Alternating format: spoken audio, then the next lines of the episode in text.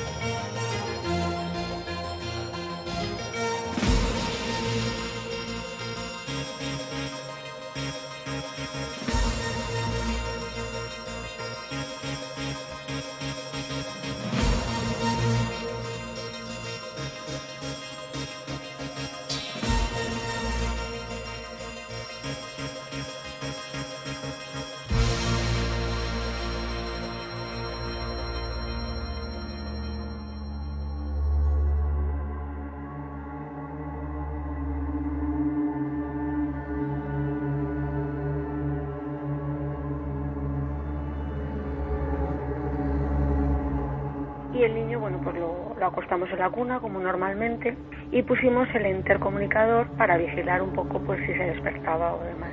Entonces en el momento de girar, para hacer bien la conexión, porque no siempre cogía bien la señal, vi como una persona se acercaba a la cuna y le daba un beso a, al bebé. Ya me cogí la pantallita conmigo a la cocina. Estaba el niño tumbado en la cama, arropadito como lo habían puesto, pero había otro debajo de la manta con él abrazándolo. Pero se veía perfectamente que era más grande que él. Pues veía a mi hijo, él estaba pegadito a un lado, digamos, y justo en el hueco de la cama, que era pequeñita, otro niño.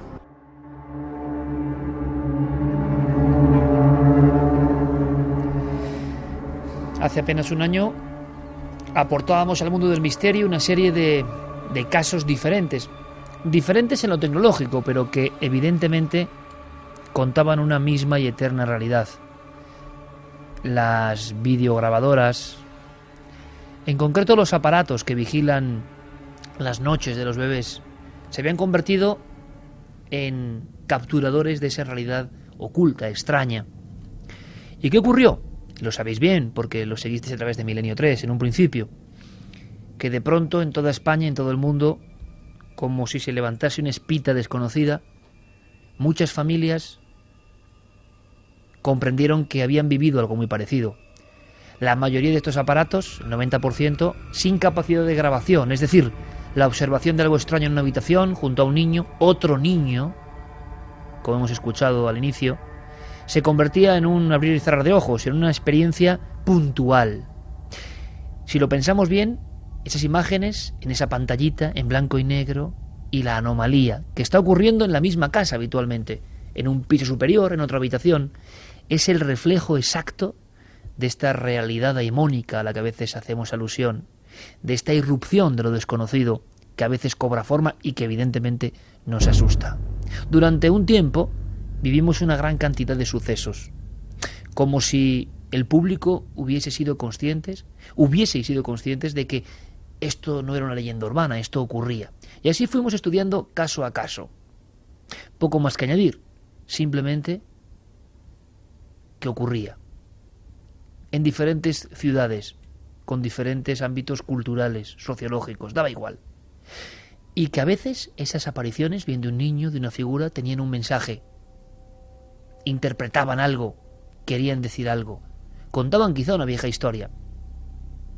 Hacía tiempo que no recibíamos sucesos de este tipo. Precisamente esta semana, que es en sí semana también daimónica, crónica de sucesos un tanto extraños, que vamos a intentar vertebrar para todos vosotros, ha llegado otra de estas historias. Historia, una de tantas con la que quiero comenzar, porque también es punto del iceberg. Sobre todo percibir la emoción, el miedo, la inquietud, porque ha pasado hace tan solo unos días, una semana. ¿Cómo suena algo que ocurre de este tipo hace una semana? Bien, pues lo escuchéis en la voz de José Antonio. José Antonio, podríamos decir de alguna forma, es parte de la familia, del círculo familiar, porque la principal testigo de esta historia está tan impresionada, y lo hemos intentado con Javier Pérez Campos a la cabeza, hemos intentado hablar con ella, pero también ocurre eso del miedo que tabica cualquier posibilidad de comunicación. Un miedo cerval, un miedo y una sombra al mismo tiempo. De aquella persona que ha contemplado lo inexplicable, que para ella no hay la menor duda de que esto ocurrió. Pero ¿qué es lo que ocurrió? José Antonio nos lo va contando. Es un encargo, como otro cualquiera, un trabajo, en esta España en crisis como otro cualquiera, una habitación que no difiere de cualquiera otra, de cualquier otra casa, de cualquier otra ciudad. Pero de pronto, inesperadamente, ocurre algo. Todo comenzó porque señora que yo conozco eh, le salió un trabajo para cuidar a una persona mayor que tenía diabetes. Su trabajo consistía en estar cuidando de, la persona mayor por las noches. Tenía que estar pendiente de ella mm, cada hora o cada dos horas de ir a su habitación y, controlar si el azúcar, el nivel de azúcar que tenía esa mujer. Eh, su habitación le pilla un poquillo retirado de la de la mujer mayor. Recuerda que una sobrina suya tenía una, una cámara de videovigilancia de bebé. El problema es que desde el primer día que instala la cámara, a la mujer mayor, eh, ella veía como una pequeña, un destello de luz al lado de la mujer.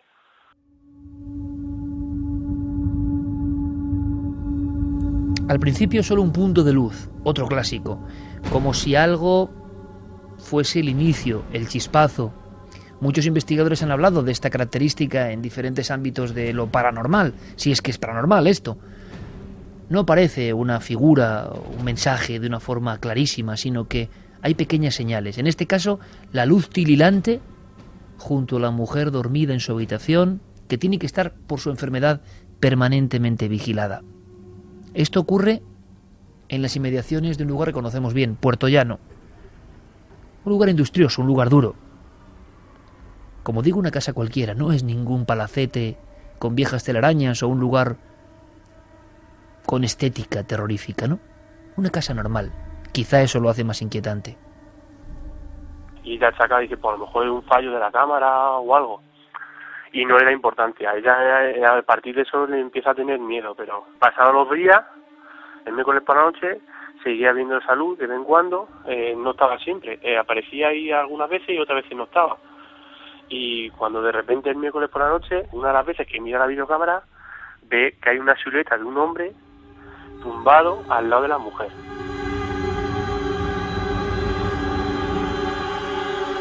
Un hombre tumbado al lado de la mujer, una mujer que está sola, una habitación que está cerrada a calicanto.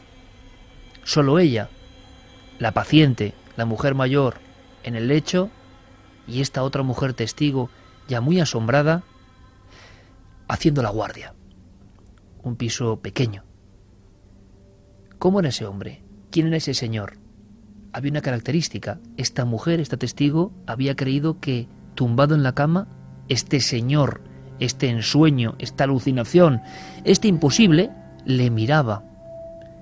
Le miraba directamente a través de la pequeña cámara en blanco y negro. Era consciente de que él estaba siendo observado. Un hombre eh, mayor con un pijama azul con botones tumbado al lado de la mujer. Va corriendo a la habitación pensando que ha entrado alguien o que hay alguien ahí y cuando llega a la habitación ve que no hay nada. Vuelve a la habitación, mira otra vez la videocámara y sigue viendo que allí hay un hombre. Y ya se asusta mucho. Se asusta mucho porque el hombre encima la estaba mirando como si supiese que ella estaba al otro lado de la, de la videocámara. Una y 39 minutos, esto es Milenio 3 en la cadena Ser. Una historia, una de tantas, comienza nuestra particular semana de crónica, en este caso de sucesos bastante extraños, porque así ha coincidido la actualidad. Pero ocurre algo más en esa habitación.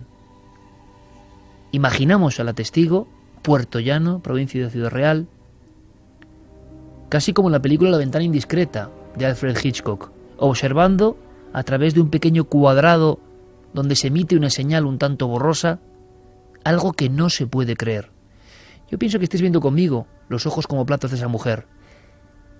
La incredulidad propia, el frotarse los párpados y el comprobar que eso sigue allí.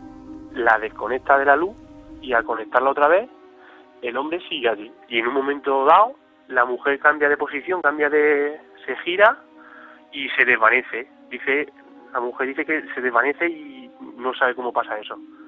Vuelve a la habitación y, ve que allí no hay nadie. Que no había nadie en ningún momento en la habitación. La mujer se convierte en asustada investigadora, quiere saber qué ha visto durante varias horas, qué ha ocurrido, pero al mismo tiempo pegada. Esta misma noche, además, esta noche y no otra, nuestro compañero Santiago Camacho tiene un dossier que va a levantar, yo creo que muchas ampollas, porque es tremendo, es un dossier muy valiente, como suele hacer él. Un dossier sobre el poder hipnótico, precisamente, de la imagen a través de la televisión. No os lo podéis perder. En este caso no la televisión, pero algo muy parecido. Esa mujer quiere saber algo más. ¿Quién era ese individuo? No era una mancha, no era algo nebuloso. Era alguien descrito con el detalle del pijama, la botonadura, el rostro. ¿Qué hacía allí si allí no hay nadie?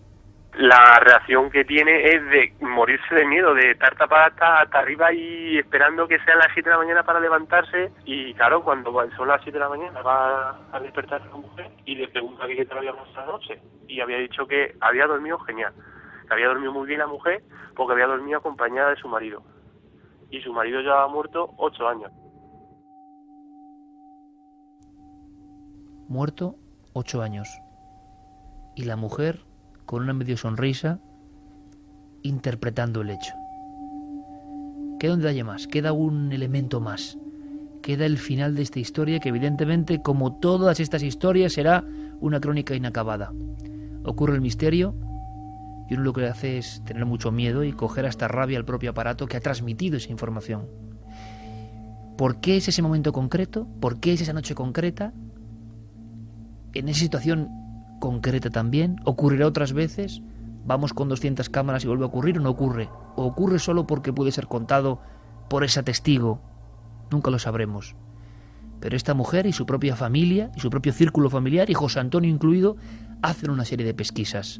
La visión ha sido tan clara que es una persona que quizá vivió, ¿Tendrá algo que ver realmente con ese marido? ¿El sueño o ensueño de la mujer ha podido condensarse de alguna forma y ser registrado por una cámara? Esto es imposible.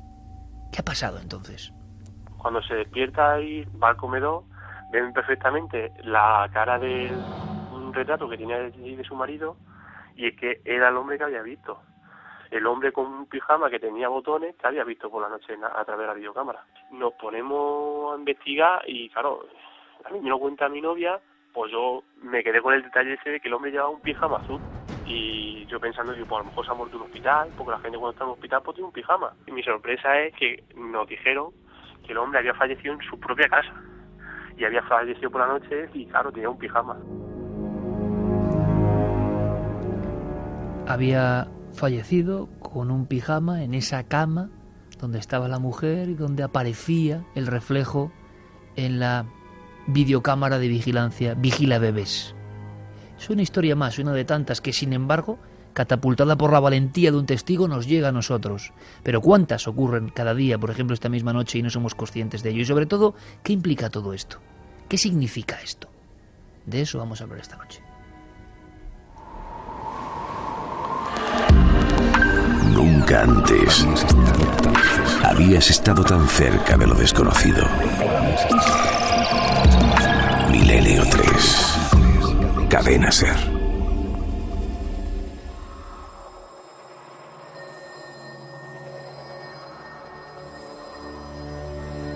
Una y 44, Santiago Camacho, buenas noches. Buenas noches, Iker. Que nadie se pierda luego tu dossier, ¿eh?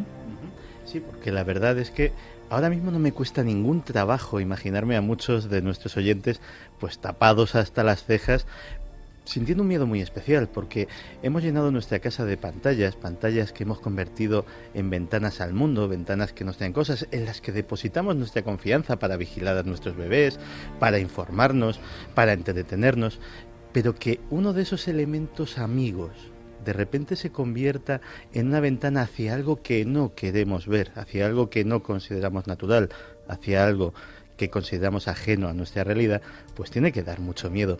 Pero a veces esas mismas pantallas, las pantallas de televisión en este caso, cuando funcionan como deben, cuando hacen lo que se supone que deberían hacer, también hacen cosas terribles de las que no somos conscientes y de eso vamos a hablar luego. os aseguro que el programa viene fuerte. Carmen, buenas noches. Buenas madrugadas, Iker. Lo primero, vías de contacto abiertas, precisamente porque así lo hicimos hace más de un año cuando llegó el primer testimonio de este tipo, un vigila bebés y un niño o una mujer que da un beso a la niña o alguien que no debe estar ahí y luego hubo un aluvión, quizá ocurra lo mismo esta noche, así que abrimos contacto.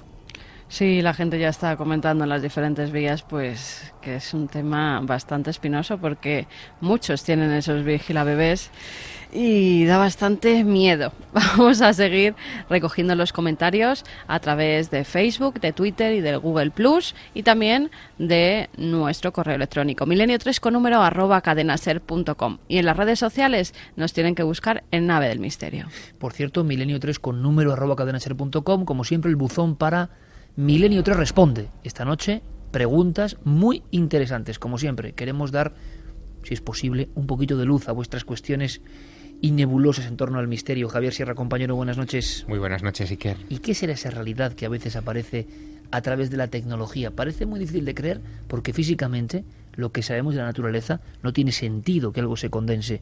Pero por otro lado tenemos una cantidad increíble de testimonios. Este es un ejemplo más de que esto ocurre de vez en cuando. ¿Qué será eso? Eh, Santiago ha puesto el dedo en la llaga, ha dicho que tenemos las casas cada vez más llenas de pantallas y que a través de esas pantallas parece que nos podemos asomar a otras realidades. Pero es que antes de que se inventaran las pantallas, teníamos las casas llenas de espejos. Y hay muchas historias también de apariciones de ese tipo de personajes eh, a través de espejos, es decir, de una superficie pulida y antes de que hubiera espejos en las casas, la gente las veía en los estanques, en las superficies eh, de, agua en calma, ¿no? Así que algo hay ahí, pero a lo mejor ese algo es algo que ve nuestro ojo no que necesariamente esté ahí. Se hablaba hace unos años de eh, psicoquinesis, de la capacidad de eh, mover objetos o de provocar reacciones físicas con la mente. ahora algunos expertos empiezan a hablar de videoquinesis, eh, de poder proyectar cosas que están dentro de nosotros sobre esas superficies o sobre esos componentes tecnológicos. Claro, la sola posibilidad de que nuestra mente sea capaz de hacer eso, eh, que sea capaz de encontrar esos recuerdos de personas fallecidas, eh, yo creo que aterra tanto o más que la posibilidad de que sean espíritus.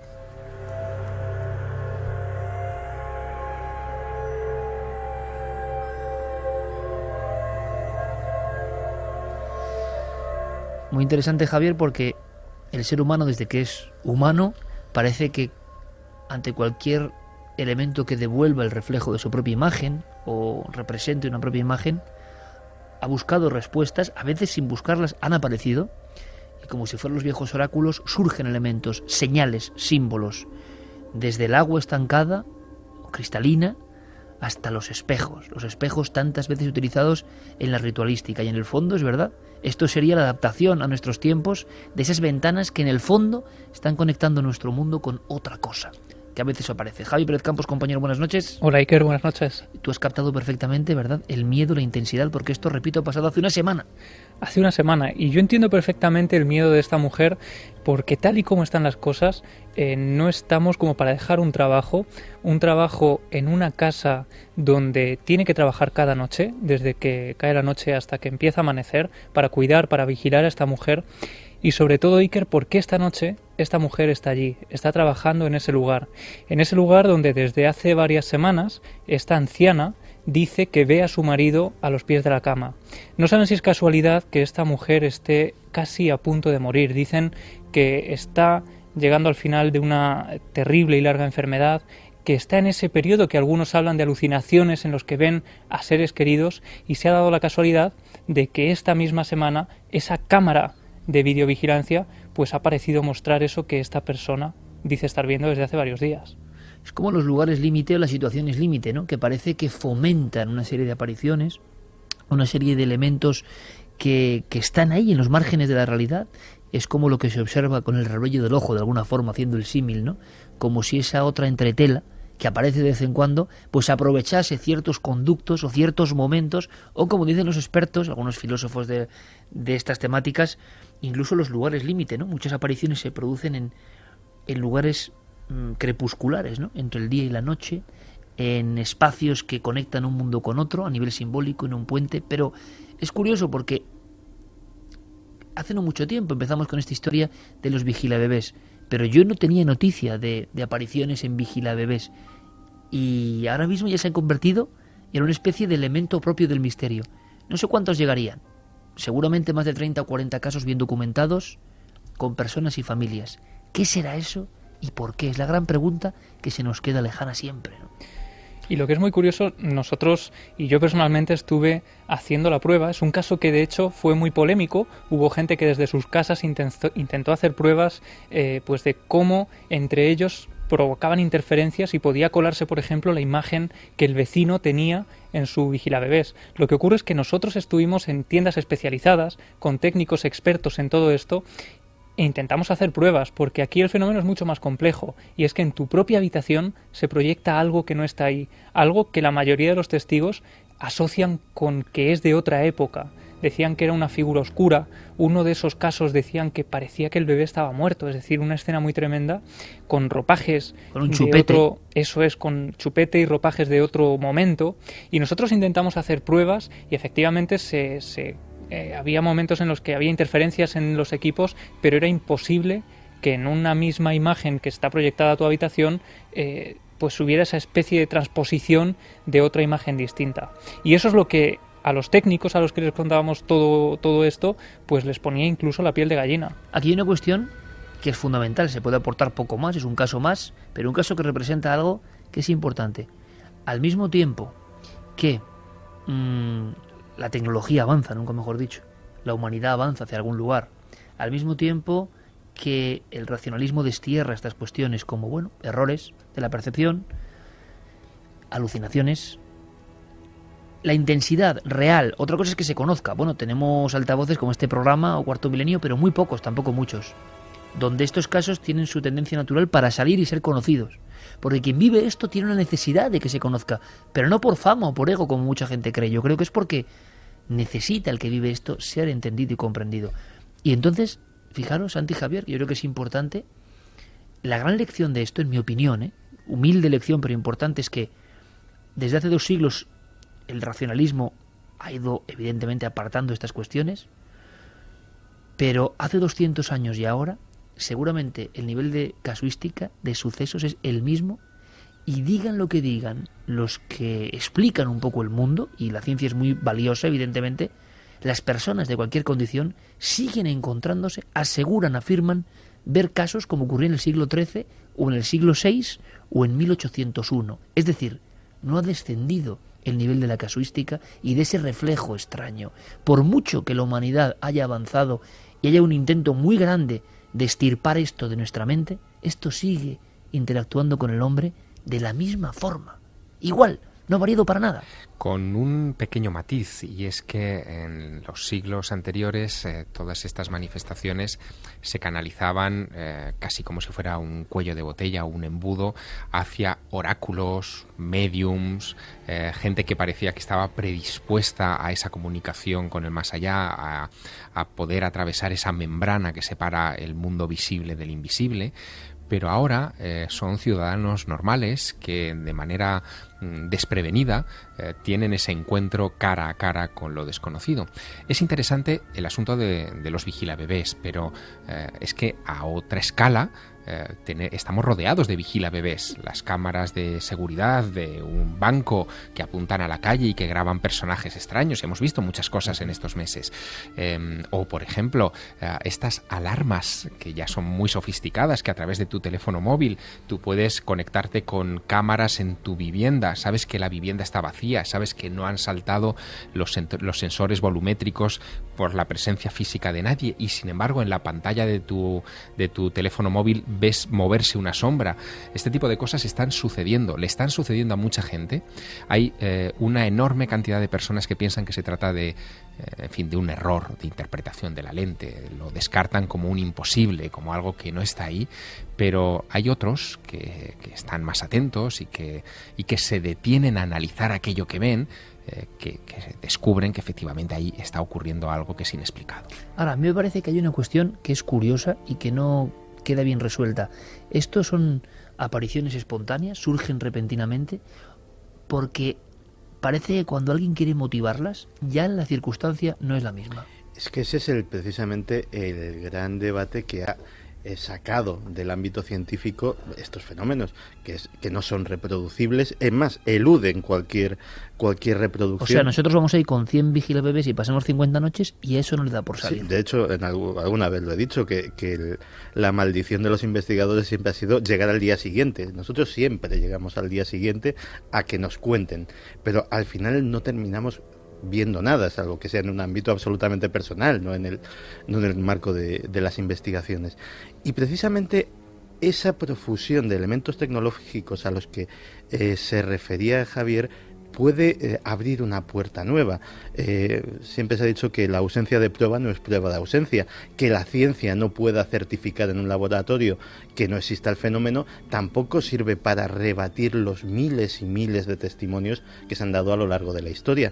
Pero esa ausencia de prueba, si empieza a reiterarse en, en aparatos que tengan capacidad de grabar ese tipo de fenómenos, uno es una anécdota, tres es una anécdota y dos fraudes mil ya mm, yo creo que merecería la pena investigarlo. Y no estamos hablando de algo que no pueda darse en un futuro cercano. Es decir, la, multiplicidad de este tipo de cámaras de vigilancia en todos los ámbitos prácticamente se está elevando en los países desarrollados en proporción geométrica todos los años. Pero hay una cuestión más profunda todavía, más inquietante en mi opinión, y es que, como ha dicho Javier Sierra, el mundo entero está escaneado por miles de videocámaras. Lo hablaban con el tema de los ovnis, como hay tantas videocámaras, ¿por qué no hay tantos fantasmas o tantas anomalías? Y da la sensación de que muchas veces, como ha ocurrido siempre, el mensaje es mucho más personal, el mensaje es para una persona que lo está viendo y por algún motivo que se nos escapa. No por haber más cámaras, ni en un equipo de investigación, ni en el mundo entero, va a haber más fenómeno. Con lo cual esto es interesante y muy extraño, ¿verdad? Es como si ese hombre aparece ahí por algo y parece testigo. Y quizá no vuelva a aparecer nunca. Le ha cambiado la vida. Carmen, ¿qué dice nuestro público? Porque imagino que, habrá todo tipo de opiniones, ¿no? Sí, la verdad es que hay muchas opiniones, pero fíjate, este caso es diferente para mí a los demás porque si es que se ha visto eso, sería una de las primeras veces que vemos lo que tantas veces se ha dicho, que cuando una persona está gravemente enferma, cuando está casi a punto de morir, ven a familiares que vienen a por ellos. Sí, señor ellos eh, realmente se sienten protegidos porque creen que alguien está esperándoles más allá. ¿Cuántas veces hemos visto a moribundos en los hospitales señalando a una esquina y llamando mamá o papá o a su marido? Acabas de dar una parece realmente que los están viendo. Acabas de dar una clave interesantísima que es un giro diferente. Y es, ya no es solo la observación de ese fenómeno que tanto nos intriga, sino que Llevamos también toda la vida escuchando a personas en el trance de muerte que aseguran que seres queridos se aproximan. Y esto sería, y tienes toda la razón, de repente una plasmación no solo de un fenómeno extraño, sino de una situación que tantas veces hemos escuchado. Mm, la verdad es que sí, es muy interesante. Además, eh, estos aparatitos lo que tendrían que hacer también es poder grabarse o, a través del teléfono móvil intentar grabar esa imagen del vigila bebé para poder captar así, eh, por primera vez en la historia sería a ese presunto familiar fallecido que viene en busca de la persona, en este caso amada, que era ¿Y sabes lo que pienso yo? Y traslado la pregunta a toda la audiencia, que no se grabaría. Yo tengo una sensación muy extraña. Es como cuando se hace la foto de verdad, ¿eh? el testigo de verdad hace la foto de un ovni y luego no sale nada. Es como si esta realidad extraña fuese especialmente elusiva. Y deja, su, ¿verdad? deja su mensaje. Exacto. Y viceversa, Iker. Eh, ¿Cuántas veces las cámaras han grabado cosas que los ojos no ven? Eh, aquí estamos... Hay algo que nos desencuaderna, ¿eh? Porque es el otro lado. Y funcionan las cosas con otra lógica. Totalmente. Es decir, hay videocámaras que graban. Y yo estoy seguro que poniéndola mil noches en esa habitación grabando, es como si eso, que tiene una naturaleza que no comprendemos, no es tan tonto. No es tan tonto. Es un quebradero de cabeza permanente. Lo que está claro en este caso es que la mujer también sentía esa presencia. Totalmente. Y notaba además y sabía que era su marido que la estaba acompañando. Con lo cual es que ya son dos testigos eh, que viven una misma situación. Una desde fuera a través de una cámara y la otra que nota la presencia de ese ser querido que, que parece estar acompañándola. Interesantísimo, Karen, porque es la primera vez, tiene razón, que yo no recordaba una de esas situaciones que estamos acostumbradas en la casuística a verla o a escucharla en los hospitales, por ejemplo, eh, que la gente percibe, pero trasladada a la tecnología. De repente se captura una escena que quizá, ojo, no sea una escena terrorífica, sino una escena de compañía, porque esa persona decía que había dormido maravillosamente porque había notado a su marido. al lado. Escuchamos ahora a nuestra audiencia, pero antes Fermín Agustí, compañero, justo a las dos, ¿eh? en este momento preciso. Fermín Agustí, compañero, buenas noches. Buenas noches, Iker. Eh, Milenio TDS ya es trending topic en Twitter. Gracias, compañero. En fin, pues está bien que, que, estemos todos ahí unidos. La aldea global, la tribu de los milenarios, en esta convocatoria que cada día nos gusta más hacer, porque en el fondo, bueno, pues contar estas cosas como discurríamos con Santiago Camacho esta noche en la, en la cena y redacción, en el fondo, estas historias, bueno, están haciendo tambalear nuestros conocimientos de la realidad. Quien se quede en esto como un caso más, que qué miedo, bueno, está muy bien, pero lo que va de fondo es que sabemos muy poco de los cimientos en los que se basa nuestra realidad y que yo creo que muchos de estos casos son absolutamente reales, que expresan algo elusivo. Decía el famoso filósofo aquí nombrado Patrick Harpur que a esta realidad que viene, como decía Javier desde hace mucho, no le gusta eso de aparecerse más que para quien tiene que aparecerse. Y hay un tremendo mensaje. Los mensajes de los oyentes, Carmen. Vamos con los mensajes. Julio Talegón dice, estoy trabajando solo en una nave de un polígono industrial y ahora mismo no me atrevo a mirar por las cámaras de videovigilancia. David Gala, un tema perfecto para escuchar desde la habitación de un hospital con mi hijo que acaba de nacer y cuando llegue a casa tendré que enfrentarme a esos monitores de bebés. Gracias, pero no puedo dejar de escucharos. Bueno, si el hijo acaba de nacer es un misterio mayor que esto. Desde ¿eh? luego, felicidades. Exactamente. Camurita dice, mi abuelo materno falleció cuando yo tenía siete años. Falleció en su cama, en su casa, donde vivíamos mis padres, mi hermana y yo. Yo le quería y le quiero mucho. Unos días después de fallecer, le vi, se me apareció en mi habitación, a través de uno de los espejos que hay en el armario de lo que entonces era nuestra habitación. Mi hermana dormía en la otra cama, vi cómo se sentaba en la mía, me sonreía y me miraba con ternura. En mi cama se notaba que se sentaba, pero no estaba, salvo por el espejo. Yo sonreí, no tenía miedo y sentí su presencia y su calor. No sé si fue porque era una niña o porque le quiero mucho y quería protegerme, pero me transmitió sensación de tranquilidad y amor. Susana dice, ¿y si la señora va a fallecer próximamente y está recibiendo la visita de su marido que viene a buscarla y lo capta el aparato? Marinieves Santos, impresionante la historia a pesar del miedo, es una historia muy bonita. Paqui Sánchez, yo terminé estrellando contra el suelo un dichoso aparatito de esos, no quería oír más. Lucía Pinazo dice, pues qué valiente es al entrar en la habitación. Yo no sé si podría haberlo hecho. Claymore mm, dice que ella se mudaría de casa esa misma noche. Paul a veces eh, ha escuchado algún aparato de estos para bebés a través de un transceptor de radioaficionado en la banda UHF. Bueno, que se pueden meter interferencias, ¿no? O que puede escucharlo a través de Eso esas... es evidente, ¿no? Y que puede haber muchas imágenes, pero claro, aquí la cuestión es tan precisa la imagen, tan concreta, exactamente descrito como el retrato que estaba ahí en una parte de la casa.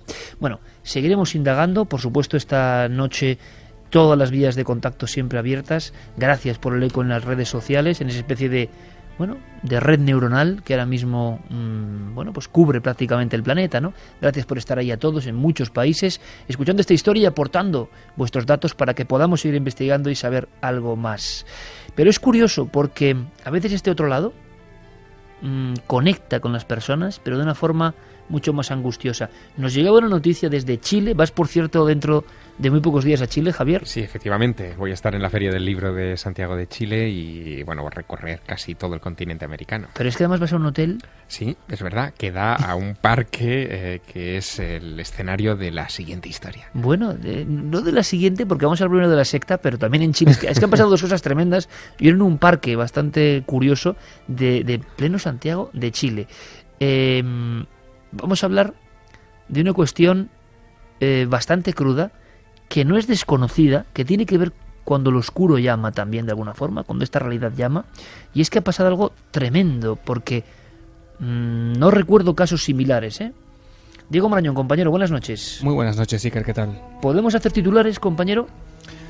Pues sí, rápidamente te cuento, es un caso bastante oscuro como dices. Todo comenzaba el pasado 20 de agosto en la ciudad chilena de Antofagasta. Ese día un adolescente de 15 años eh, se suicidaba. Esta primera chica poco antes de morir había dicho que escuchaba voces de un supuesto ángel negro que la inducía al suicidio y del que supuestamente después iba a resucitar. Dos semanas después, otra joven de 13 años hizo lo mismo y solo tres semanas más tarde fue Nayarez, amiga de la primera víctima, también de 15 años de edad, la que se quitaba la vida. En agosto Nayaret ya lo había intentado sin éxito, ingiriendo unas pastillas, pero bueno, esta vez fue la definitiva. ¿Qué tiene todo esto en común, Iker? Bueno, todas estas chicas compartían un mismo centro educativo y lo que en principio podía parecer una macabra coincidencia empezó a ser preocupante cuando trascendió a los medios que Nayarez, la tercera víctima, en el momento de morir, y además de una serie de símbolos como cruces invertidas y palabras satánicas, tenía dibujado en su cara una especie de pirámide con un ojo en su interior, un símbolo que también se encontró colgado en la pared del cuarto de la primera chica. Una vez que todo esto sale a la luz, esta semana una mujer llamada Lenny Fuentes, que es precisamente la madre de esta última víctima de Nayaret, presentaba una denuncia ante el Tribunal de Familia de Antofagasta. Y es que después de hablar con las familias de las otras víctimas, Iker, esta mujer eh, parece que descubrió que las niñas se reunían en distintos puntos de la ciudad para practicar la Ouija y para recibir eh, bueno, ciertas instrucciones de lo que parecen ser líderes adultos de una secta.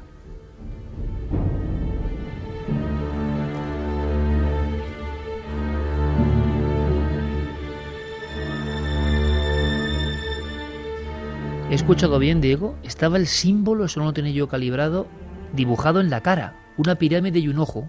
Sí, este símbolo, como dices eh, y como te comentaba antes, estaba dibujado en la cara, en el rostro de la tercera víctima y luego, eh, además, se había encontrado en el colgado en el cuarto de una de, de, las otras chicas, de la chica de 13 años que también murió.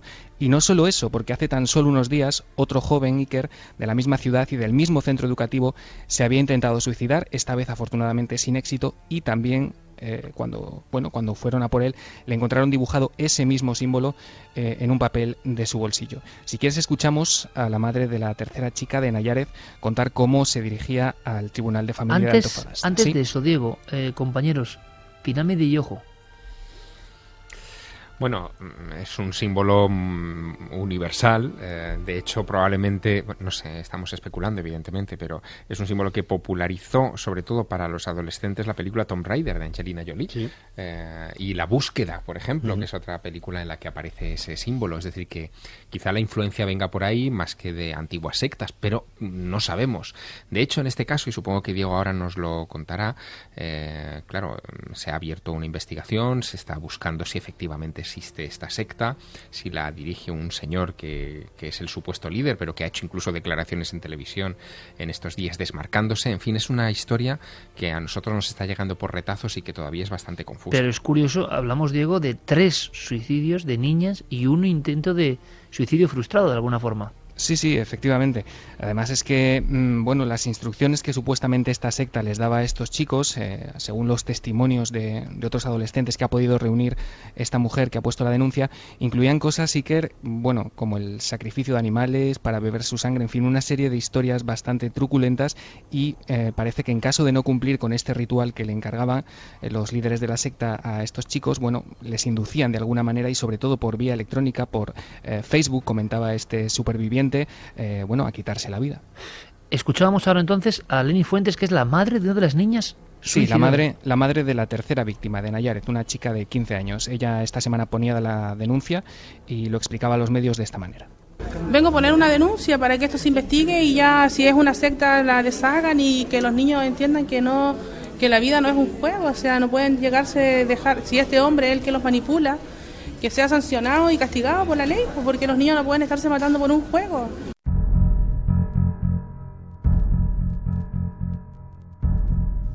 Esta es la madre de la niña de 15 años que se ha suicidado hace poco tiempo.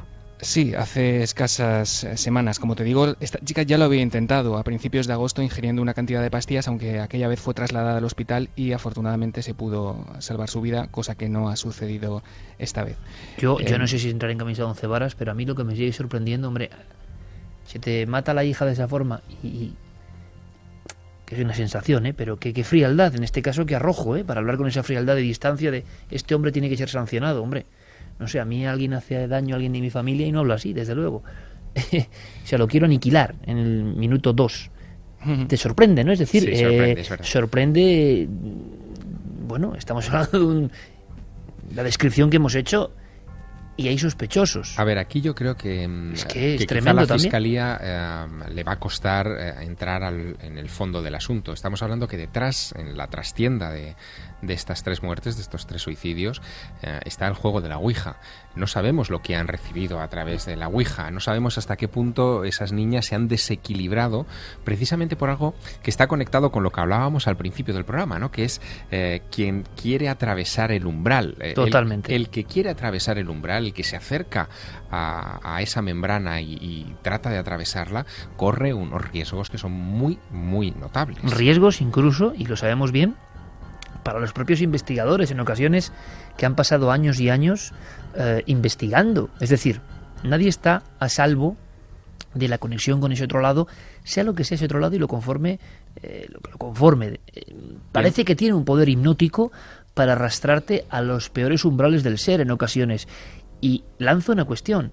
¿Cuántas veces hemos escuchado en casos incluso en España que ese algo que, perfecto, los neurofisiólogos, expertos del cerebro, identificarán como propias mm, taras o mensajes del subconsciente, es decir, nuestro yo, nuestro yo oculto, nuestra sombra está hablando a través de la Ouija, de acuerdo, pero es igual de misterioso, pero que nos empujan a la muerte, a la sangre, a lo más oscuro, es decir, cómo cuando se entra en contacto con esta realidad extraña, que no es la ordinaria, cómo eso a veces llama hacia lo peor, hay que tener mucho cuidado. Tiene que ver con una cosa que es, eh, en fin, es evidente, y es que cuando uno se acerca a esa membrana de la realidad, a esa frontera, em, uno le está perdiendo el miedo a la muerte. El instinto de supervivencia deja de actuar como actúa normalmente en cualquiera de nosotros.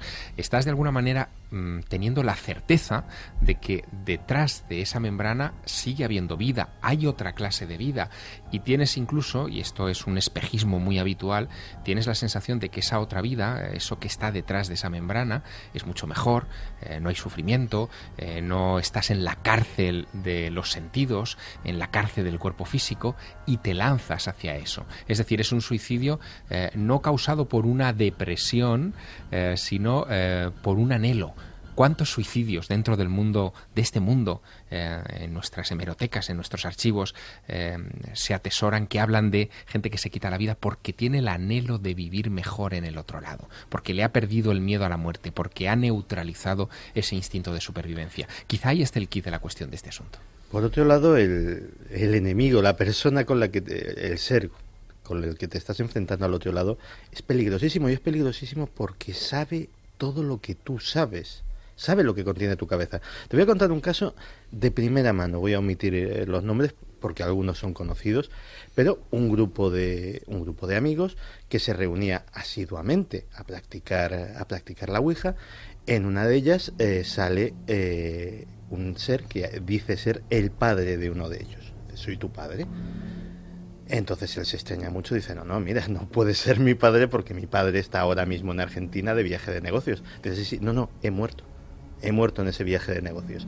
Era la época previa a los teléfonos móviles, había ciertas dificultades para encontrar a esta persona y el afectado automáticamente se quita, se aparta, deja al resto del grupo y dice, vale, pues yo voy a hacer una serie de preguntas sin tocar el vaso, sin tocar el elemento, cosas que solo sabemos mi padre y yo, cosas sobre mi infancia, cosas muy íntimas, etcétera, etcétera.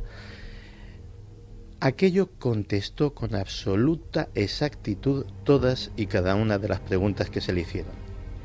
El padre de esta persona fue localizado horas después perfectamente vivo, pero desde luego el susto que le dio a este hombre, alguien a quien tú conoces y que ya te revela el nombre, eh, pues fue morrocotudo y supongo que se acordará hasta día de hoy.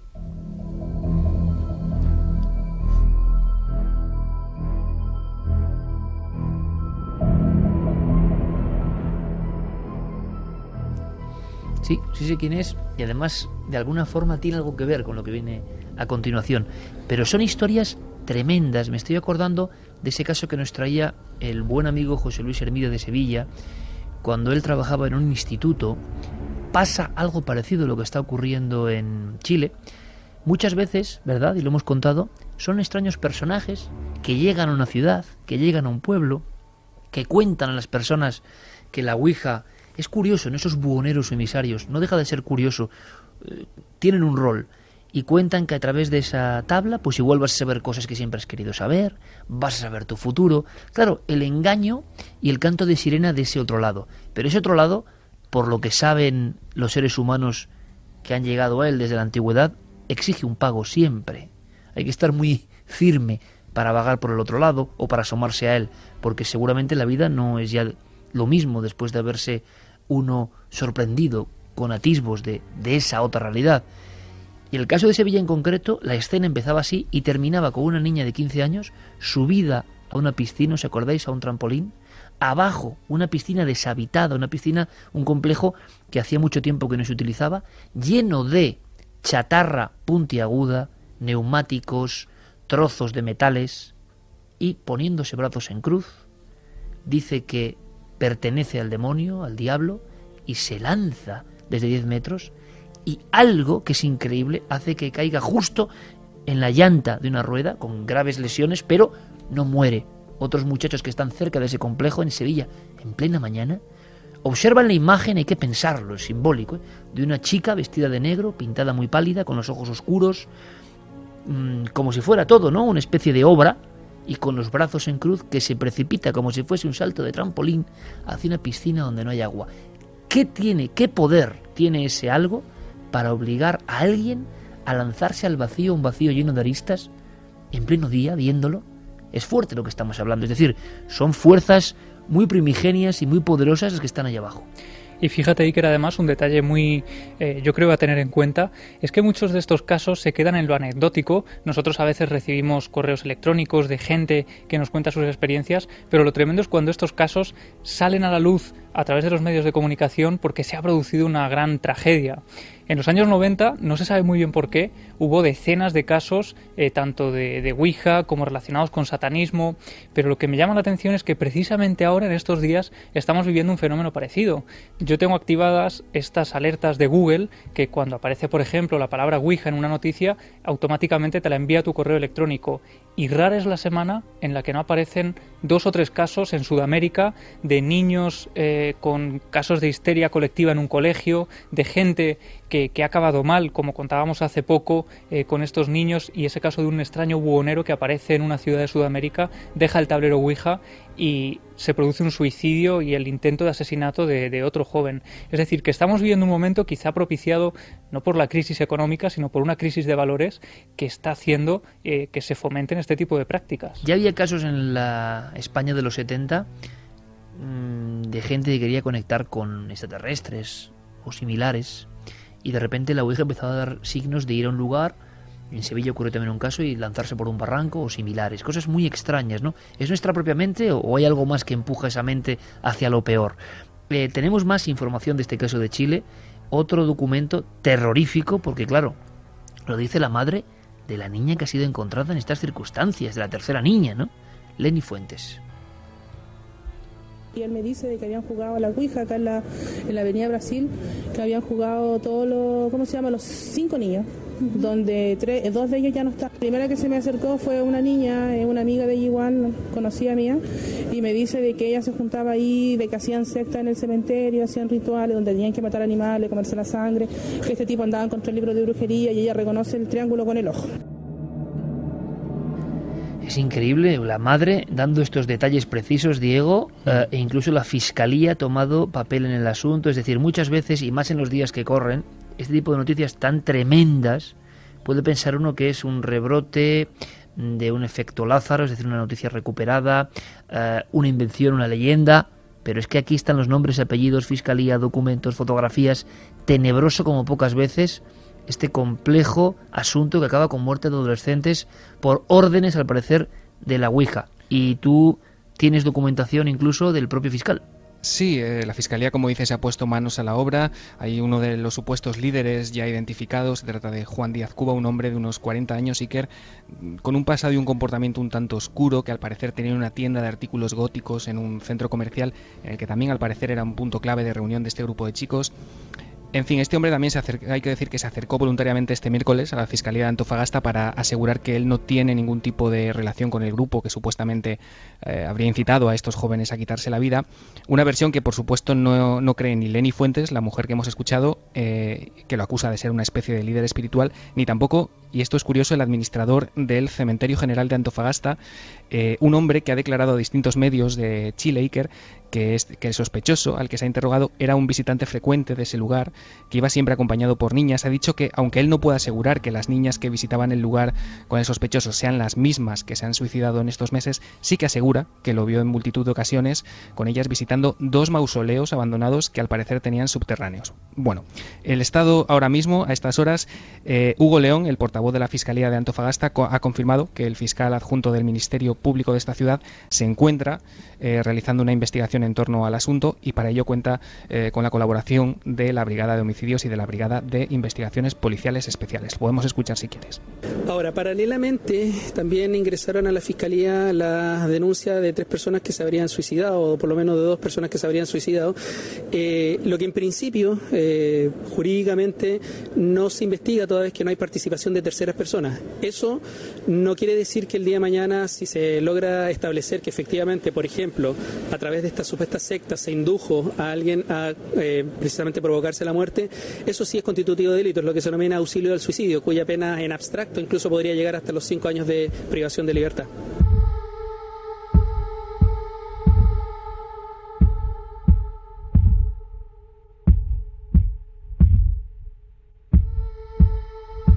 Caso auténtico, real y muy triste. Ocurrió en Chile pero es que la semana en este país, que además queremos tanto, sabemos que hay mucho seguimiento, te lo han hecho saber a ti, además en Chile en alguna ocasión, ¿verdad, Javier? Muchas personas que siguen Milenio 3 con una fidelidad tremenda. Esta semana me entrevistaba eh, la revista Capital de Chile y, el periodista que me mandaba el cuestionario a través de Internet, una de las preguntas clave tenía que ver con Milenio 3, eh, cosa que me dejó verdaderamente perplejo y muy contento, ¿no? Se nos escucha, se nos escucha mucho allí. Es un país maravilloso, lleno de secretos, lleno de misterios misterios y tú vas a estar mmm, presentando no el maestro del Prado, ¿no? Sino... Sí, el maestro del ah, Prado. el maestro del el Prado, maestro del ah, el, el, día 26 de octubre estaría allí. Estarás allí, bien, que, se, que lo sepan muy bien nuestros amigos oyentes de Chile. Y eres Santiago, que me parece un lugar maravilloso, y aún cerca de un parque en concreto, ¿no? Sí, cerca del Parque Bustamante de Santiago de Chile. Y en el Parque Bustamante ha pasado algo, es que... Pero algo que también es Mm, lo estrambótico en ocasiones de estos casos, ¿no? Muchos de los grandes casos del misterio, yo no sé qué ha ocurrido, ¿no? Puede ser cualquier cosa, pero muchos de los grandes casos del misterio han ocurrido en lugares muy límites, es decir, en descampados próximos a, a, lugares habitados, en sitios donde justo la ciudad acaba, es decir, mmm, casos que uno imagina pues en mitad del desierto, ¿no? Que es más lógico, pero no como si quisieran, de nuevo lo decimos, mostrarse a alguien. Y la noticia es sorprendente, Javi. Sí, porque en algunos casos esta visión en concreto también se relaciona con grandes tragedias, con muertes inesperadas y aquí ya son muchos los que están diciendo que algo eh, pues puede ocurrir. ¿no? Los más catastrofistas están ya alarmando incluso a la, a la población porque a finales de septiembre, a las 9 de la noche del 29 de septiembre de este año, un grupo de cuatro jóvenes en el Parque Bustamante, donde estará Javier dentro de unos meses, se topan con de algo. Unos días, de, unos días. días. Pues fíjate, igual se convierte en testigo porque que dicen vaya, que, que, todavía lleve una cámara, que lleve una cámara, que amigo. todavía están merodeando por allí. Ven que de repente los árboles empiezan a moverse como si hubiera un gran animal en su interior y de pronto ven salir un ser de dos metros de longitud eh, alado, como si fuera un hombre con alas, negras, negras como el carbón, y si quieres vamos a escuchar, Iker, a, a uno de los testigos, que es Ignacio, uno de esos cuatro jóvenes que se topan con este extraño ser. Yo estaba aquí con un grupo de amigos, éramos cuatro, y estábamos conversando y de repente sobre un árbol encontramos que se empezaron a mover y todas eh, las hojas y empezamos a ver todo, quedamos impactados y de repente una especie de criatura del porte aproximadamente dos metros como que pasó de un árbol a otro y de repente eh, se fue. Pero fue, quedamos todos impactados y eso, tendió unas, unas alas tipo mantarraya, algo bien gigante, como que las alas le colgaban de, de, los, de los brazos hasta, hasta las piernas, hasta los pies aproximadamente, y de ahí desapareció. yo digo a veces, bizarro, tremendo, pero es curioso el elemento, ya veréis por qué, que da otro de los testigos, porque hay diferentes testigos y otro todavía es más gráfico en torno al aspecto que tiene eso, ¿no? Sí, hay diferentes testigos y no solo en este parque Bustamante, sino en otras zonas de Chile. Por ejemplo, eh, vecinos de Lobarnechea dicen que se topan con ese ser volando en lo alto. Hay algunos de esos testigos que les cuesta incluso eh, narrar y describir lo que han visto porque no se parece a nada que hayan visto anteriormente. En otros pueblos al margen de Santiago Eso ha habido es. personas que han denunciado esta cosa tan anómala y tan imposible.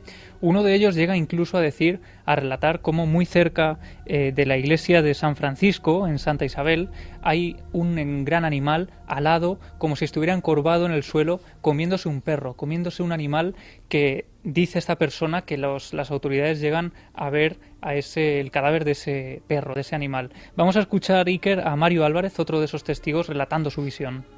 Me llamó mi hermana que se veía algo en el cielo y fuimos a verlo y, nos extrañó porque parecía como un, una especie de papel flotante en el aire grande, negro. Y nos quedamos mirando harto rato y, no era un papel, sino que era como una especie de humano volador.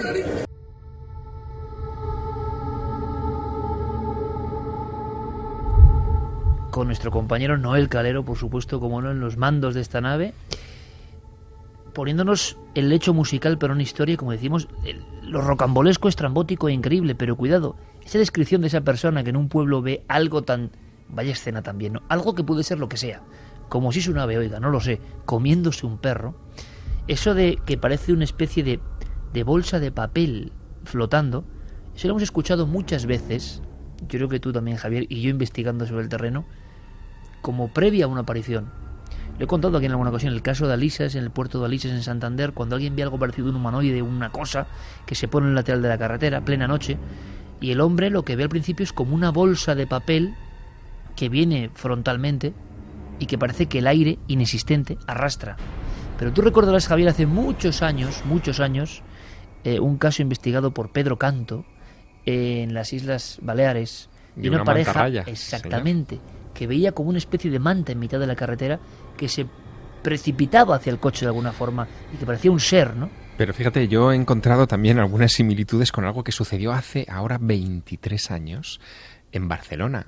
¿Os acordáis de la famosa historia del pájaro gigante Claro, de que hemos Barcelona? comentado en alguna ocasión. Claro, en, en el mes de junio de 1990, La Vanguardia, el diario La Vanguardia, comenzó a publicar cartas de lectores. En una eh, gran urbe otra vez, que es como un sinsentido, ¿no? Exacto, que decían que estaban contemplando, estaban viendo un pájaro gigante negro de unas características parecidas también o que recuerdan a esto que, que se está viendo en estos días en Santiago de Chile.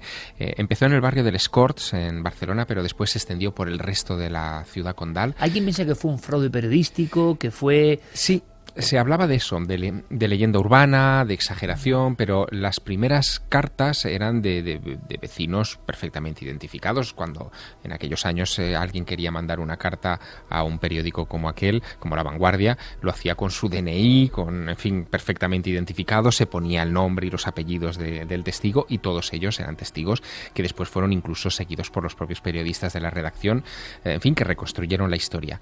Aquello se desvaneció, eh, muchos pensaron que había sido una broma, una serpiente de verano, empieza en junio, como decía, y se extiende durante todo aquel verano, pero el tema, en fin, eh, como ocurre siempre con estos casos, como ocurrirá en Chile con esta historia, terminará diluyéndose. Y en ese caso, además, Javi, hay dos concordancias también con esta historia. Entre todas esas cartas que yo leí y releí, había un caso que es el de una pareja que va circulando con su coche descapotable por la autopista muy cerca de Barcelona y se topan con una gran bolsa. Ellos describen también es. esa gran bolsa que les aterroriza porque ellos llevan la capota eh, bajada y creen que les puede pasar algo precisamente también porque en los días anteriores se había corrido la voz de que este animal se estaba comiendo a los gatos de la vecindad y que eran muchos los vecinos que habían denunciado la desaparición de sus animales y de sus mascotas. Carmen, ¿tú te acuerdas de, porque es que el lugar es cercano, es próximo, aquellos parques de Santiago, había muchos perros abandonados, muchos, y vaya escena la de una figura encorvada comiéndose un perro, yo no sé qué era, me da igual que sea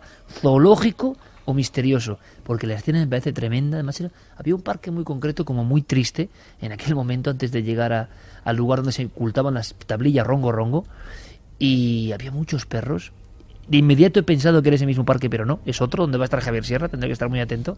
Pero vaya escena. Y hablando de animales, Eh, Iker, si, ¿Sí? si me permites, eh, yo mm, después de ver los testimonios y de escucharlos, eh, también es verdad que estamos trayendo nuevos animales a nuestras ciudades. Hay un murciélago que es gigantesco, el murciélago zorro volador, así se llama, que por los testimonios que están dando se asemeja muchísimo a, a lo que ellos cuentan. Además, estos zorros eh, voladores, en ocasiones, aunque son frutívoros, pueden comer carne.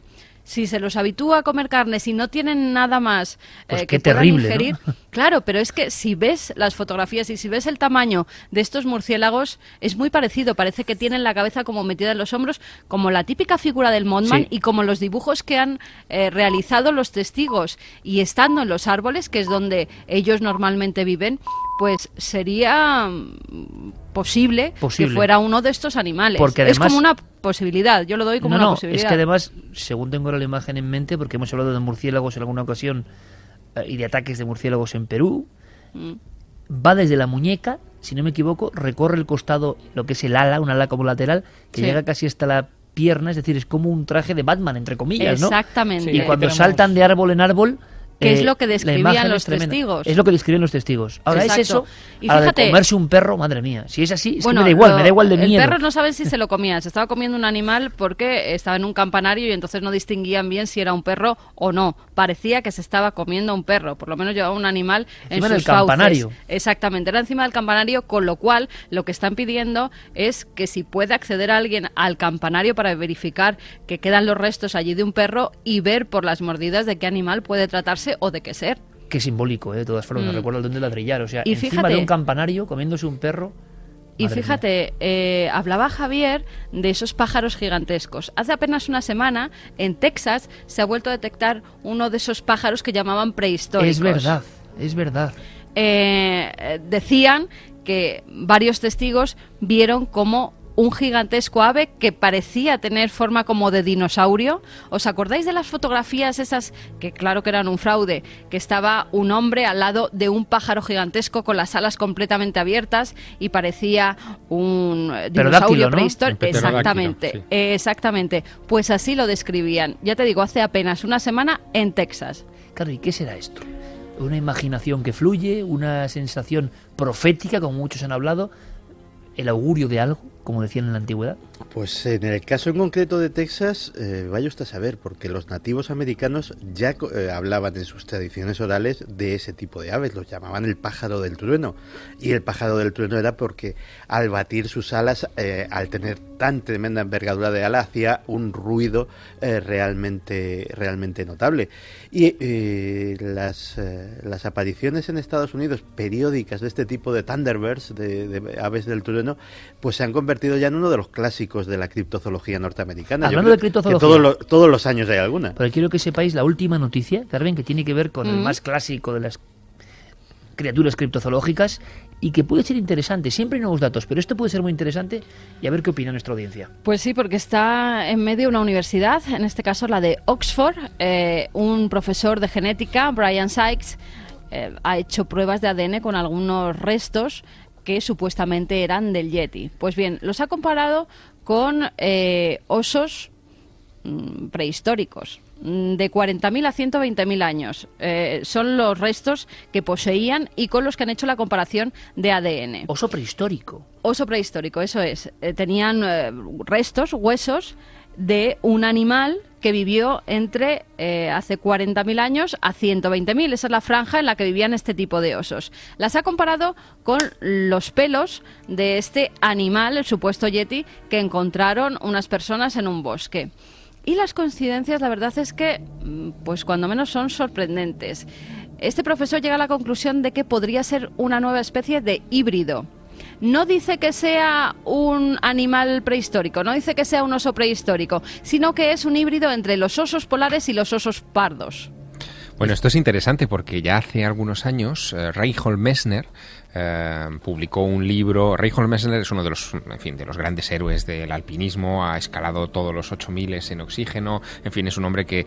Eh, con, el más grande. Sí, sí, exacto, está con letras doradas en, en, la historia de la alta montaña. Y Messner publicó hace algunos años un libro sobre el Yeti, porque había subido mm, en innumerables ocasiones a montañas del Himalaya, había escuchado evidentemente las historias del Yeti, y él llega a identificarlo con un oso particular muy peculiar de esa zona, que es el quemo. Pero viviente, viviente, actual. exacto, que eh, se pone sobre sus patas traseras, sobre sus cuartos traseros, se hiergue eh, todo lo alto que es y puede tener ese aspecto de humanoide eh, que es descrito por tantos testigos. Bueno, si aquí este análisis lo vincula con osos, sería interesante compararlo con la genética del quemo. Claro, es que es un, un oso que ya no existe. Claro, vamos además a en ¿no? regiones en regiones tan lejanas como Bután, por ejemplo, que fue eh, uno de los pelos que analizó y el otro yo creo que era en el Himalaya, que cogió también eh, muestras de pues, de alguien que decía tener mm, pelo de yeti del Claro, Himalaya. Sí, será del casquete craneal famosísimo de Edmund Hillary, ¿no? Que, que llegó a mostrar en su momento en imágenes y que todos hemos visto en, en fin, en las enciclopedias de este género. Vamos bueno, a pues, escucharlo. pues vamos a escucharle, sí, Iker. He recogido muestras de pelo de criaturas identificadas como yetis o bigfoots en otras partes del mundo y las he sometido a análisis genéticos muy rigurosos. En el Himalaya encontré dos muestras bastante únicas de lo que los habitantes de la región decían que eran yetis. Son genéticamente idénticas a las de un oso polar, una especie muy antigua que se localizó en Svalbard, en Noruega, y el perfil genético, si lo prefiere, de ese oso polar, es idéntico al perfil de lo que encontré en el Himalaya. Y aún aportado algo más este investigador. Me parece curiosísimo, ¿no? Osos que ya no existen relacionados con criaturas que para algunos solo existen en la imaginación, ¿no? Vamos a escuchar. Estoy interesado en descubrir si hay otras especies de humanos en el planeta y buscar el origen del yeti era un modo de contribuir a ello. Una de las teorías es que podría tratarse de una especie que habría sobrevivido a partir del ser humano. Mi interés era ese y lo que hemos encontrado, al menos en estos dos casos, no en todos los ocurridos en el Himalaya, es que una nueva especie de oso podría estar detrás de ellos y quizás se comportasen de forma diferente al resto de osos del Himalaya. Los habitantes locales lo han identificado como un animal mitológico. 2 y 36, o sea, Carmen, que en este instante no tenemos eh, la prueba, el dato de qué tipo de especies en concreto siguen las investigaciones. Esto no tiene nada que ver con esas otras investigaciones más apócrifas que dieron la vuelta al mundo hace un año, de la No. doctora Ketchum, que no hemos vuelto a saber nada, ¿no? ¿Os acordáis? No, no se ha vuelto a saber nada de ella, pero sí, lo que dice es que tiene que ser un híbrido de dos osos diferentes y que eh, adopta esa posición en dos patas erguido, por lo que las personas creen que es, es más como un simio, que va caminando como un simio. De todas formas, este, este profesor en el mes de mayo aproximadamente va a sacar un libro donde cuenta toda la historia de cómo ha realizado cada una de las pruebas de ADN sobre el posible Bigfoot. Bueno, sigue el misterio, desde luego cuántos libros, ¿no? Yo me acordaba perfectamente del de Messner con un oso, no lo sé, no lo sabemos. Ah, Otros investigadores y personas que lo han visto hablan de algo mucho más humanizado, pero ¿es la percepción o qué es? Ahí sigue el secreto y el misterio. Vamos a hacer una cosa, Carmen, un par de minutos de mensajes de nuestros amigos, porque enseguida Santi nos meten harina de otro costal. Y harina muy interesante, con mucha reflexión y que yo creo que nos va a calar muy hondo. Vamos con los mensajes. Martín Daniel dice, esta historia del monstruo alado me recuerda mucho a la película Jeeper Creeper. Crónica Oculta dice que vive en Santiago de Chile y que ya se están preparando investigaciones al respecto. Bueno, pues si este amigo nos puede ir informando sobre lo que se está haciendo sobre ese murciélago, murciélago o ser extraño. Lo que sea. Lo que Come sea. perros. Vamos a ver si era un perro. Primero hay que verificarlo. Bosque de las Brujas dice yo practiqué mucho la Ouija y aunque a día de hoy no volvería a realizarla, lo más probable, mi experiencia, no fue del todo negativa. Más bien, pude apreciar otros mundos más oscuros. Tuve suerte de no tener ninguna experiencia catastrófica. Rose Cabrer dice la Ouija no es un juego, debería prohibirse, pero cuanta más prohibición hay, cuanto más peligroso es algo, más nos atrae y nos volvemos más morbosos también. Francisco Antonio Penalba dice, este sí que es un programón con mayúsculas. A ver quién es el guapo que va ahora a dar las rondas por la nave, ya aún me queda ocho horas, seguida así equipo. Entidad Oscura dice, esto me recuerda al caso de los que se tiraron a las vías del tren porque creían haber contactado con extraterrestres por la Ouija. Mm, sí, hay un caso en Lérida que era con la Ouija de por medio, otro en Tarrasa. Que no. Que no. José Ramón López, las sectas son una lacra que se está aprovechando más que nunca de una sociedad vacía e ingenua que quiere llegar sin caminar. Vamos a dejarlo ahí, porque dices vacía e ingenua, ¿no? Eh, es una buena forma de conectar con el asunto que trae Santiago Camacho. Me vas a permitir, bueno, vamos a escuchar ahora, Noel, una música que tiene que ver además con una serie de televisión célebre, mm, con misterios. Ponla, ponla, Noel, ponla, compañero.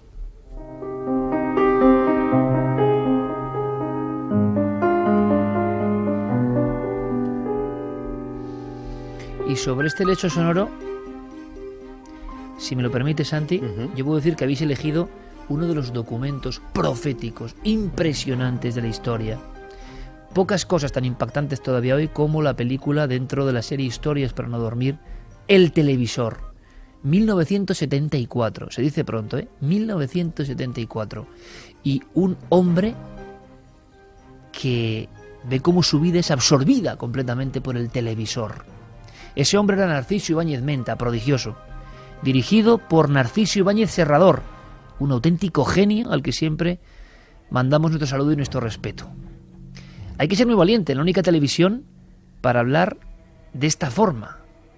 En aquella época ya se sabía el poder de la televisión. Como siempre la televisión es maravillosa, es como una herramienta poderosísima, pero cómo se utilice, ahí está la clave. Pensad en esto, año 74, máxima audiencia, quizá 20, 25 millones de personas viendo esto, la historia de un pobre hombre, entre comillas, que veía cómo la vida se iba convirtiendo en un infierno y no podía separarse de su televisor. Es un documento excepcional para que Santi nos dé claves que nadie os va a contar. ¿Usted me permite? Sí, claro. Voy a abrir la tapa del televisor para hacerle ver que esto es solo un aparato electrónico lleno de cables, de lámparas y nada más. No, Tal vez. No lo haga. ¿Por qué no? Sería como abrir una catarata de maldad. Aquí dentro está la violencia, la sangre, el horror, la mentira. Todo está aquí, tratando de salir, de invadir las casas. Hasta los locutores, que parecen hombres y mujeres normales, no lo son.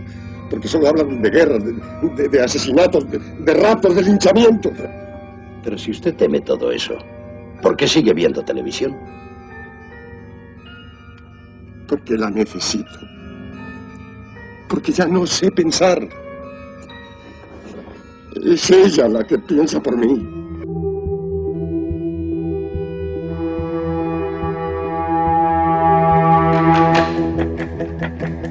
2 y 41, Fermín me informa de que en este momento eh, Milenio 3 es lo más escuchado en las redes sociales, en el número 1, y me alegro, ¿sabéis por qué? Por Chicho, por escuchar este fragmento de un maestro. En el año 74 hablaba así, exageración, realidad, Santi Camacho, todo tuyo, te escuchamos. Pues mira, mm, todo venía a raíz de que en fechas recientes hemos conocido un estudio de la Academia Americana de Pediatría, eh, publicado en una revista científica del ramo de- dedicada a la pediatría, en el que se revelaba que eh, la exposición excesiva a la televisión en niños menores de dos años, es decir, en bebés, puede tener efectos devastadores sobre el desarrollo posterior de estos niños. Puede hacerlos propensos a ser obesos eh, de adultos, puede eh, que su atención cuando se incorporan a las clases eh, tengan un síndrome de déficit de atención, puede eh, dificultar su comprensión lectora, puede dificultar su capacidad para las matemáticas, puede provocarles trastornos del sueño, todo eso por ver demasiada televisión antes de los dos años.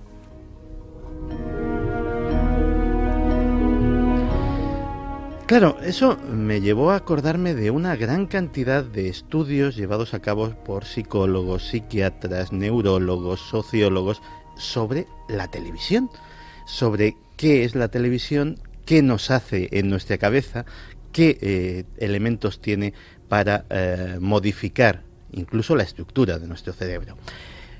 El primer corte que vamos a escuchar es, digámoslo así, el más bizarro. Vamos a escuchar a David Icke, vamos a escuchar al sumo pontífice de la conspiración. ¿Qué tiene que decir un conspiranoico como David Icke sobre la televisión? Television La televisión es un gran hipnotizador para la mente mundial. Y lo que pasa es que se está aplicando una creencia en la realidad minuto a minuto y luego cuando abrazamos esa creencia implantada, cuando se introduce la información por el ojo, nosotros editamos toda aquella creencia por la base. Entonces, esta somete subjetivamente a la población mundial y lo que se obtiene es literalmente hipnosis masiva.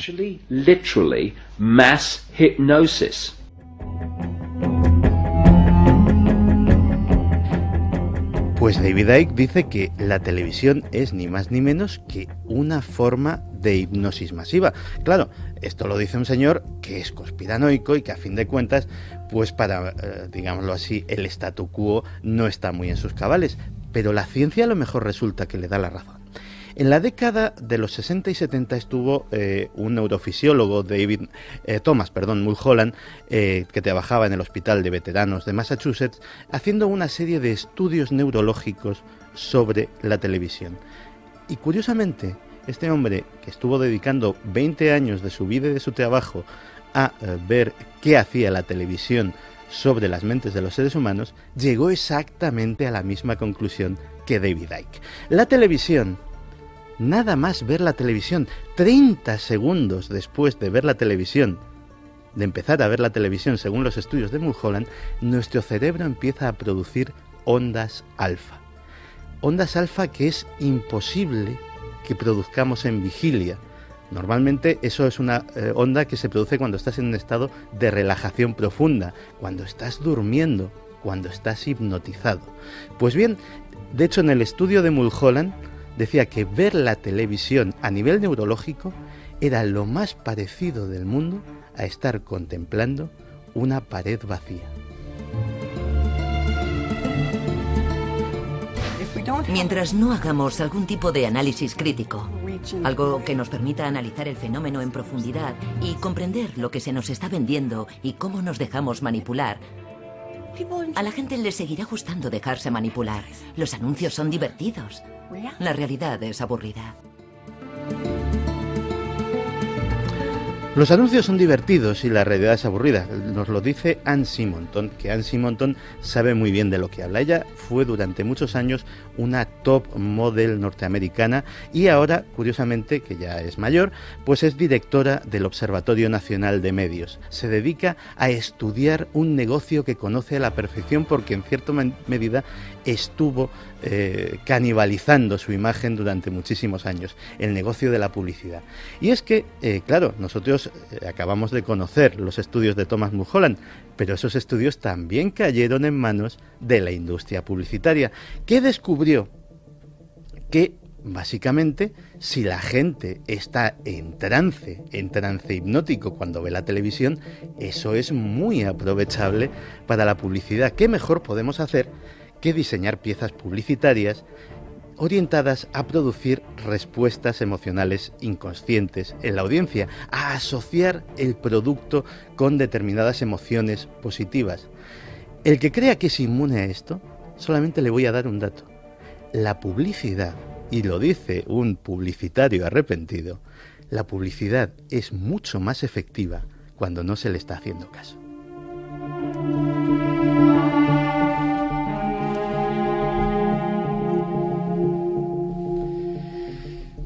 Pero claro, si aparte de esto le añadimos otro factor que es la adicción, entonces el cóctel es letal. Otro neurólogo, Herbert Krugman, eh, también se dedicó a estudiar los efectos de la televisión en el cerebro. Y eh, rápidamente descubrió que generaba una cosa que conocen muy bien todos los psicólogos, que es un fenómeno que se conoce como refuerzo positivo. Si un comportamiento es placentero y encima requiere poco o ningún esfuerzo, tiendes a repetirlo. Pero si además ese, eh, ese comportamiento placentero y absolutamente carente de esfuerzo genera la producción de endorfinas, de opiáceos naturales que produce nuestro propio, eh, nuestro propio cerebro, pues como cuando hacemos ejercicio, como cuando tenemos sexo, etcétera, etcétera, ese comportamiento se volverá compulsivo y adictivo.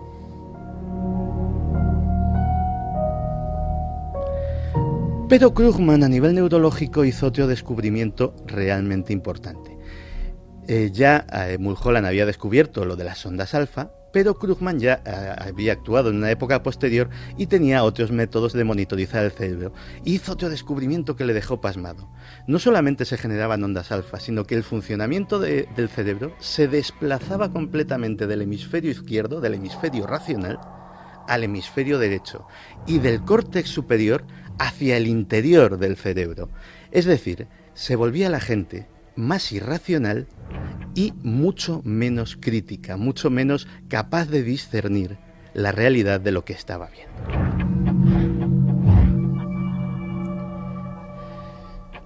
El doctor Eldon Taylor, que para el que no le conozca es autor de un bestseller que yo recomiendo, está publicado en español, se llama Programación Mental y habla eh, de todas las formas eh, que hay, eh, tanto digámoslo así, legales como ilegales de modificar la mente humana, nos explica un poco cómo funciona este proceso.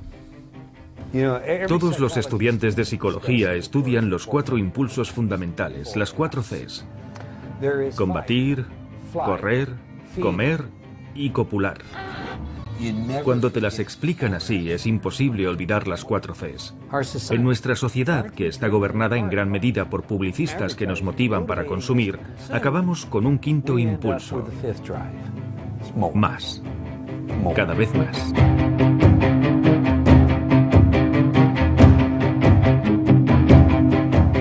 Claro, esas condiciones neurológicas son el entorno absolutamente adecuado para que el mensaje que se emite, sea el que sea, sea un programa de cuarto milenio o sea un anuncio publicitario, sea un programa de corazón o uno de deportes, tenga intención el emisor de que sea así o no, se quede y anide de una forma altamente eficaz en la mente del receptor, porque actúa por debajo de la conciencia, por debajo de cualquier nivel de alarma, es auténticamente subliminal.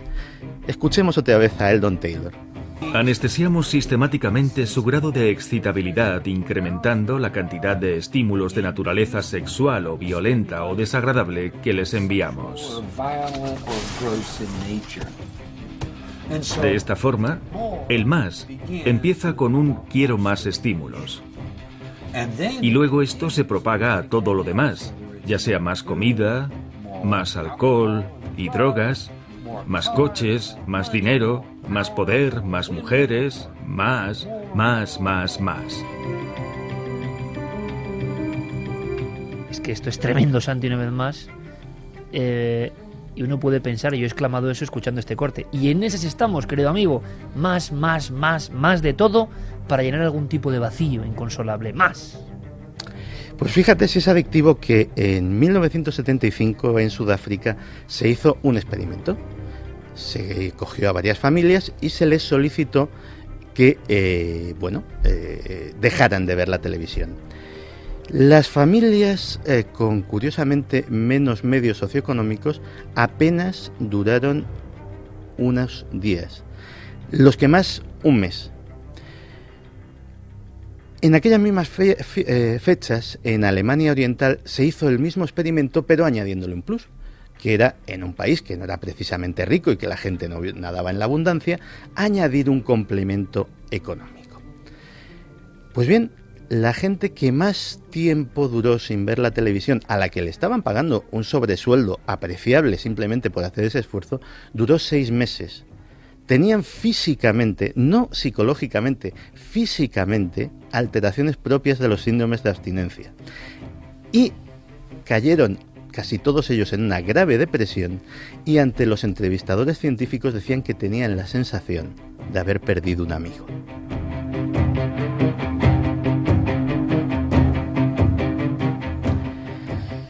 Claro, eh, esa suspensión del nivel crítico del cerebro hace, por ejemplo, que sean posibles estudios como el que hizo en 1981 eh, el doctor Jacob Jacobi, que entrevistó e hizo pruebas con 2.700 sujetos, una muestra realmente amplia hizo otro descubrimiento absolutamente increíble. Les ponía a ver diversos programas de televisión, diversos fragmentos, y luego, eh, sencillamente, cinco minutos después, los entretenía pues tomando un refresco y a los cinco minutos les decía, explícame lo que has visto. El 90% no era capaz ni de retener ni de comprender nada de lo que había visto en la pantalla.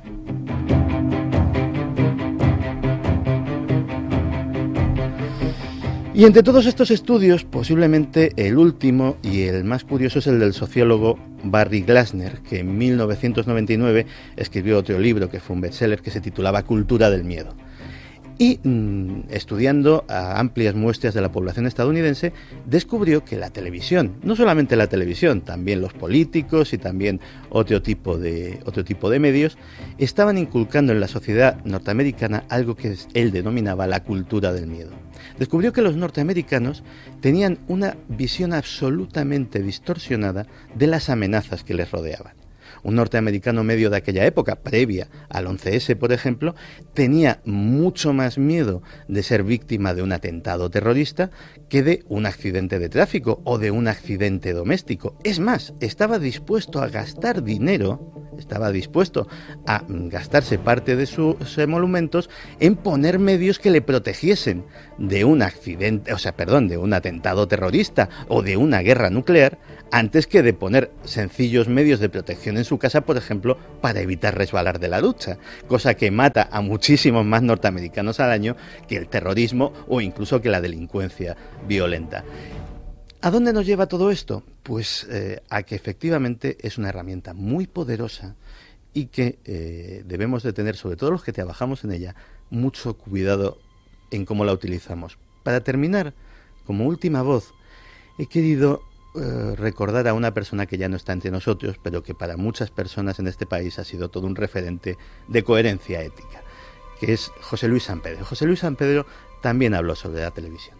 El poder existente, que hoy es el poder económico, el poder exigente domina los medios de información e, e inculca a la gente las ideas por los medios de información. La gente hoy juzga sobre todo por lo que ve en televisión o por lo que lee en los periódicos, pero sobre todo por lo que ve en televisión. Y vota según lo que ve y lo que le dicen en televisión. Y, no piensa para nada en lo que le ocultan. Metiendo el dedo en la llaga, Santiago Camacho. Sin duda, una vez más, y van muchas en estos años. Pero con todo lo que nos has contado, a mí lo que me abruma, me impresiona, me deja de piedra de verdad es la genialidad de Chicho Ibáñez Herrador. Ahora lo entendemos, ¿no? Año 74, la historia de un pobre hombre, su propio padre, ejerciendo ese papel, mirando como si fuera un sueño, un anhelo de siglos, su vida entregada a pagar a plazos un televisor flamante en color. Y cuando llega a la casa ese televisor, se va adueñando de su vida, de su familia, de él mismo, y él dice, no puedo separarme de ella aunque sé que en ella está el horror, porque ella piensa por mí. Claro, contar esto hoy puede ser más o menos interesante, pero en el 74, y Chicho trabajando en la televisión, algunos pensarán, bueno, lo hizo como una película. Bueno, a veces es el medio para llegar, porque lo que está claro es que la tele es poderosa y depende de cómo se utilice, se puede llegar a la mente y al corazón de mucha gente. También hay muchos buenos valores en la televisión. Como siempre, depende de el éxito en televisión, sí, pero a cambio de qué y qué estás transmitiendo. Y ahora hagamos un sencillo ejercicio, muy simple. Sustituyamos, por favor, Santiago Iker, la palabra televisión del discurso que acaba de darnos Santiago Camacho por Internet.